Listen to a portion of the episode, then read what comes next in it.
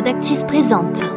Risk Tech et Assurance, le podcast qui décrypte comment la data et l'analytics aident à construire le futur de l'assurance. Software, data, consulting, c'est l'ADN d'Adactis. Dessiner des solutions innovantes dédiées aux acteurs du secteur de l'assurance, c'est la vision d'un groupe qui, depuis 25 ans maintenant, accompagne les compagnies dans leurs défis actuariels. Bienvenue dans Risk Tech et Assurance, le podcast qui décrypte comment la data et l'analytics aident à construire le futur de l'assurance. Et c'est le deuxième épisode.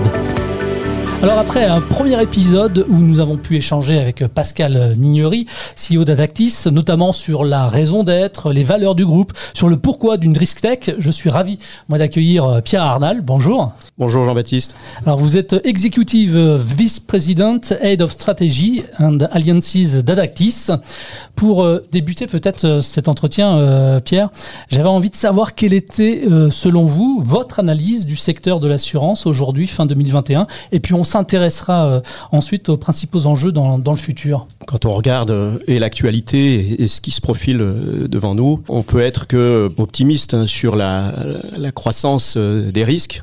Je ne sais pas s'il faut se réjouir hein, de la croissance des risques, mais en tout cas, le besoin de couverture d'assurance va inexorablement augmenter. On pense bien évidemment, c'est l'actualité, la cybercriminalité, donc des couvertures cyber hein, qui existent déjà, hein, bien sûr, qui vont fortement augmenter. On peut penser à tous les effets du réchauffement climatique. Ils sont euh, extrêmement nombreux et bien évidemment, l'assurance aura un rôle de premier plan sur ce sujet. On pense aussi au, potentiel de développement dans de très nombreux marchés qui sont pas encore forcément équipés. L'Afrique, euh, l'Asie, certaines parties de l'Asie, l'Amérique du Sud. Et même dans les marchés matures comme le nôtre ou les marchés anglo-saxons, il y a un potentiel d'équipement encore très fort sur les secteurs de la santé, euh, du bien vieillir, où l'assureur a aussi un, rôle de premier plan. Une fois qu'on a identifié justement ces, ces nouveaux business à venir. Est-ce que les organismes assureurs, les historiques euh, notamment, tels qu'on les connaît aujourd'hui, sont finalement euh, capables de s'adapter et de capter ces, nouveaux business? Alors bien sûr, oui, les assureurs ont, résisté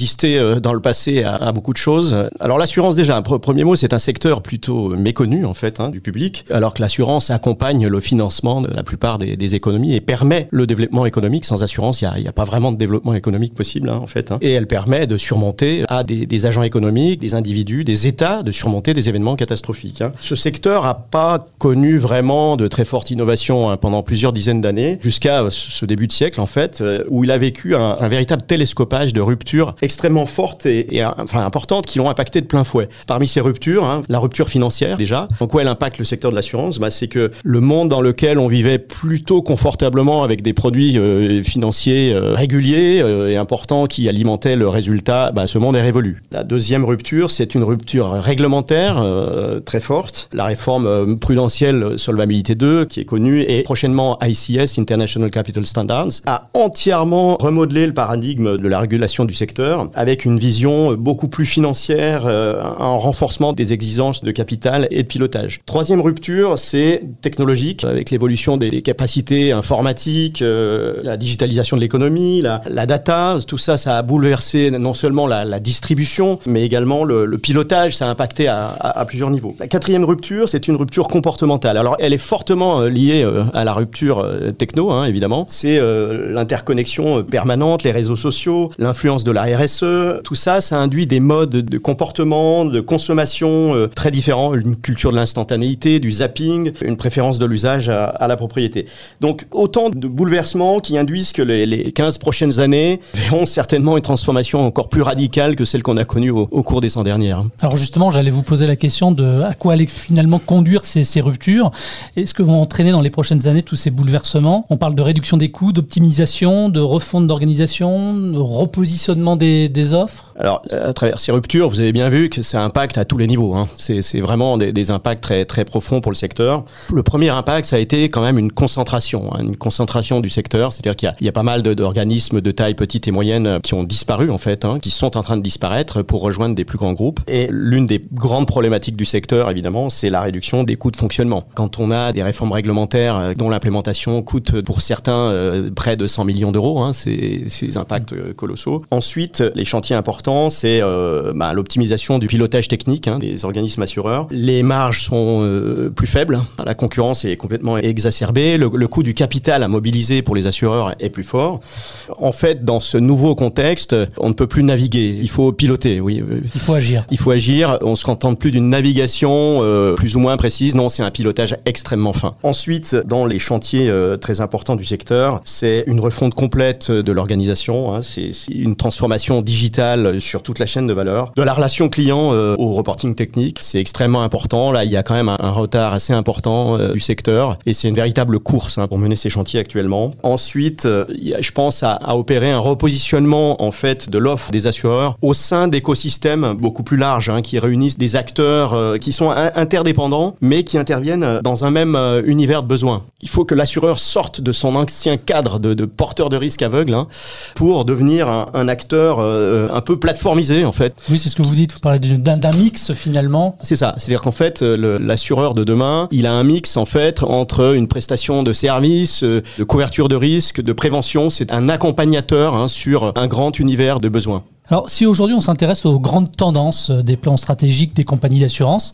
quelles sont finalement aujourd'hui leurs, leurs plus grandes préoccupations? Les préoccupations tournent autour des domaines où l'assureur est légitimement présent, euh, bien sûr, et des domaines qui vont énormément subir d'importants bouleversements au travers de ces ruptures, notamment comportementales. Le premier secteur, euh, c'est la mobilité. On sait que la voiture autonome arrive, on sait que on est de plus en plus sur l'usage versus la propriété. Bah, tout ça fait réfléchir euh, les assureurs, hein, euh, qui commencent à passer des partenariats avec des constructeurs automobiles, euh, des équipementiers. Donc la mobilité, c'est un énorme chantier. L'habitat, avec tout ce qu'on peut imaginer sur les impacts du réchauffement climatique, hein, sur les habitations, sur les bâtis, sur la transition énergétique, tout ce qui est maison connectée, hein, bien sûr, qui apporte énormément d'informations, la maison intelligente. Donc l'assureur sur l'habitat est vraiment au cœur de la problématique, tant en termes de couverture que de prévention et de services, hein, bien sûr sûr. Hein. Il y a bien sûr la santé, le vieillissement. Bien sûr, puisque le, euh, bah, les assureurs sont euh, complémentaires hein, à la sécurité sociale. Enfin, en France, pas forcément partout dans le monde, mais donc interviennent sur la complémentaire santé, interviennent sur la prévoyance. C'est sécuriser euh, le salaire de gens qui sont en arrêt de travail, par exemple, sur le, le vieillissement, la dépendance, avec toutes les problématiques d'allongement de la vie, etc. Les assureurs ont aussi un rôle de premier plan. Et puis l'accompagnement professionnel. Les carrières, on le sait, elles sont plus du tout linéaires, elles sont beaucoup plus chaotiques, hachées qu'avant. Et les entreprises font face euh, à de nouveaux risques qu'il va falloir couvrir. Et notamment, enfin, le réchauffement climatique pose le problème de l'assurabilité, puisqu'en fait, selon une étude récente hein, de la Fédération française des assureurs, d'ici 2050, la, prime habitation moyenne devrait plus que tripler. Donc, ça pose vraiment un problème de, de, de l'assurabilité. Vous disiez aussi que ce qui était important pour elles, pour ces compagnies, c'était l'expérience client. C'est aussi d'aller changer l'image qui peut parfois leur être euh, renvoyée L'expérience client, c'est fondamental. Si vous regardez les, plans stratégiques de la plupart des compagnies, il n'y a pas un assureur qui n'a pas l'expérience client dans son plan stratégique. Hein. Le canal digital euh, oblige de repenser absolument euh, tous les schémas et en plus dans tous les moments d'interaction entre assureur et assuré. Donc ces moments d'interaction, c'est déjà l'achat hein, de son assurance, c'est la collecte de la prime et puis c'est l'indemnisation. Tout ça, ça nécessite euh, des parcours digitaux qu'il faut repenser hein, puisque aujourd'hui les gens utilisent de plus en plus le digital.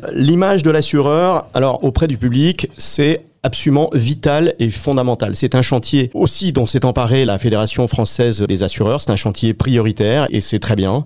Malheureusement, dans notre pays, l'assurance euh, jouit pas d'une très bonne image, alors qu'en fait, l'assurance est un acteur de premier plan. Enfin, dans les enjeux sociétaux, environnementaux, euh, éthiques, euh, c'est quand même la, la, plus ancienne forme d'économie du partage. Et l'assureur, justement, pour améliorer cette image, doit aller vers cette notion de plateforme dont je vous parlais, avec une approche plus prévention et service plutôt qu'indemnitaire en fait. Et quand je vous dis que améliorer cette image c'est fondamental, c'est que s'il ne parvient pas à ça, il laissera la place à d'autres acteurs. Il y a ça, et le deuxième, c'est la guerre des talents. Ça, c'est extrêmement important. Le recrutement, c'est capital hein, pour les assureurs comme pour nous. Et quand vous êtes jeune diplômé euh, en sortie d'une école d'ingénieur ou d'une grande école de commerce, vous ne pensez pas forcément immédiatement au secteur de l'assurance. Ce qui est dommage, c'est qu'une fois que vous l'avez connu, vous y restez. Alors, on le redit, Adactis se définit euh, avant tout comme une risk tech. Est-ce que vous pouvez nous en expliquer le rôle? Et finalement sur quoi repose le business model?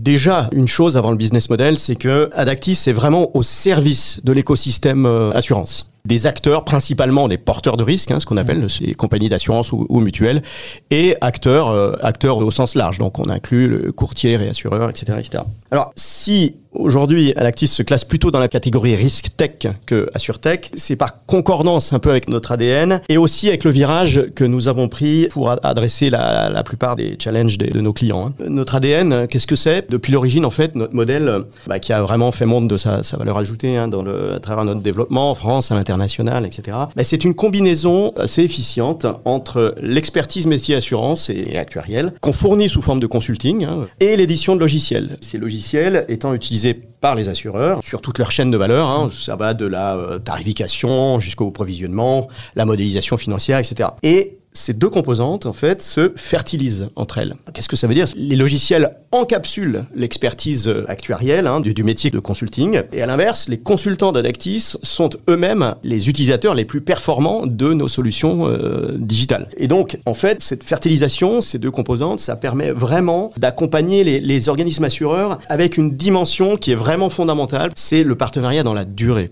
L'assurance, c'est le temps long. Le modèle RiskTech, aujourd'hui, il est conçu pourquoi vraiment Et surtout, quels vont être les, les besoins qui vont être couverts Au-delà de la sémantique, hein, le, le, modèle RiskTech, il couvre un besoin assez holistique, en fait, hein, euh, par rapport à celui des InsurTech, parce qu'il est vraiment conçu pour accompagner l'assureur sur à la fois toute sa chaîne de valeur et à la fois tout son projet de transformation.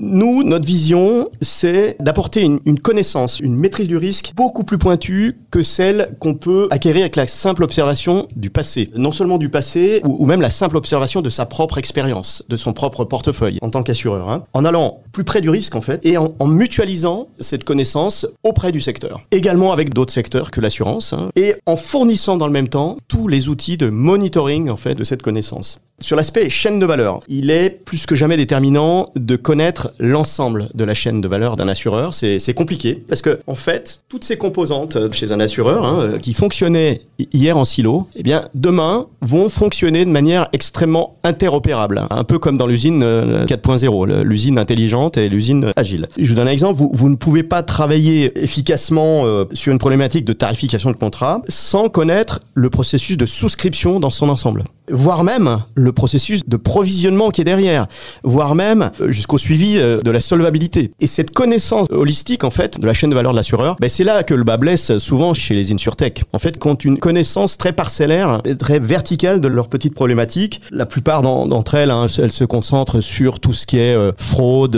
souscription, sur ces domaines-là, et avec chez ces insurtech finalement une culture assurantielle assez pauvre. Et donc ça, bah, ça contraint l'assureur à un énorme travail d'adaptation en fait hein, pour implémenter l'offre de, l'InsurTech euh, dans son écosystème, ce qui n'est pas du tout le cas euh, avec nous. Ça c'est sur l'aspect euh, chaîne de valeur. Si on parle des, solutions justement que vous proposez, ce sont des, des solutions packagées, digitales.